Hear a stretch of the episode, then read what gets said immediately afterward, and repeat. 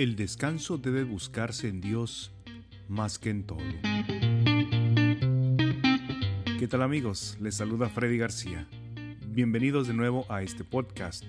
Caminemos juntos hacia la casa del Padre. El alma fiel. Alma mía, descansarás siempre en el Señor, más que en todas las cosas, sobre todas las cosas, porque Dios es el descanso eterno de los santos. Concédeme, dulcísimo y amorosísimo Jesús, descansar en ti más que ninguna criatura, más que en toda la salud y belleza, más que en toda gloria y honra, más que en toda potencia y dignidad, más que en toda ciencia y sutileza, más que en toda riqueza y arte, más que en toda alegría y júbilo, más que en toda fama y elogio, más que en toda esperanza y promesa, más que en todo mérito y deseo, más que en todo presente y don que puedas dar o infundir, más que en todo gozo y regocijo que puede el alma recibir y sentir, finalmente, más que en los ángeles y los arcángeles, más que en toda milicia del cielo, más que en todas las cosas visibles e invisibles, en una palabra, más que en todo lo que no seas tú, Dios mío, porque tú, Señor Dios, eres el mayor de todos los seres, Tú, el único altísimo y potentísimo. Tú, el único suficientísimo y llenísimo. Tú, el único dulcísimo y consoladorísimo. Tú eres bellísimo y amantísimo. Tú solo eres nobilísimo y gloricísimo sobre todas las cosas.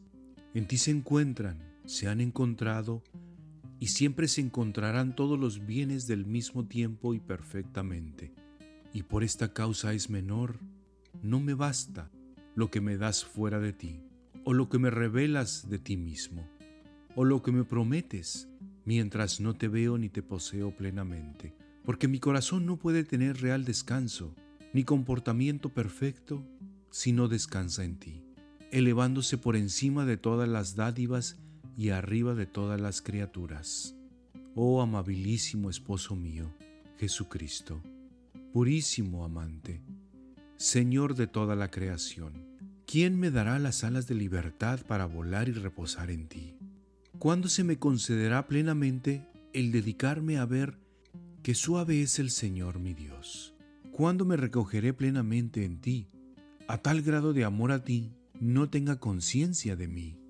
Mas ahora son frecuentes mis gemidos, soportando mi desdicha con dolor, porque en este valle de lágrimas sobreviven muchos males que con harta frecuencia me entristecen, me inquietan y nublan mi alma.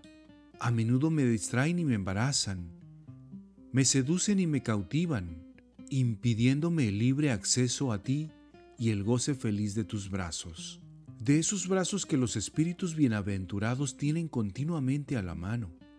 Muévante mis suplicios y mi desolación múltiple aquí en el mundo Oh Jesús, esplendor de la eterna gloria, consuelo del alma desterrada, en tu presencia no tiene palabras mi boca, pero con el silencio te alabo. ¿Cuánto tiempo todavía tardará mi Señor en llegar? Que venga a visitar a este pobrecillo suyo, que venga a colmarlo de alegría, que alargue su mano para sacarlo de alegría, que alargue su mano para sacarlo de toda la aflicción. Ven, ven, sin ti no hay ni días ni horas alegres. Tú eres mi alegría. Sin ti mi mesa está sola. Soy desdichado. Estoy como encarcelado y engrillado de los pies, mientras no me hagas cobrar ánimo, alumbrándome con la luz de tu presencia, mientras no me pongas en libertad y me muestres tu rostro amable. Que otros busquen sin ti lo que les guste. A mí nada me agrada ni me agradará sino tú, Dios mío, que eres mi esperanza y mi eterna salvación. No callaré, ni cesaré en mis súplicas hasta que tu gracia vuelva y me hables al alma. Cristo, aquí estoy. He venido a verte porque me llamaste.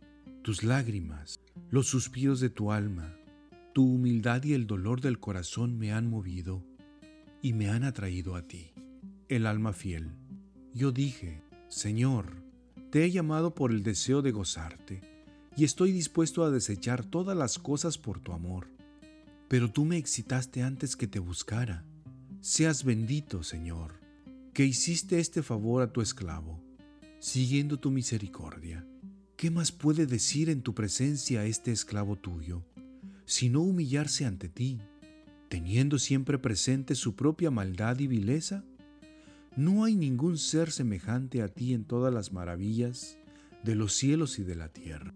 Tus obras son muy buenas, tus juicios son justos, el mundo rige tu providencia. Seas alabado y glorificado, tú, sabiduría del Padre, que mi boca y mi alma te alaben y te bendigan, y conmigo todas las criaturas a la vez. Imitación de Cristo de Tomás de Kempis. Versión del presbítero Agustín Magaña Méndez.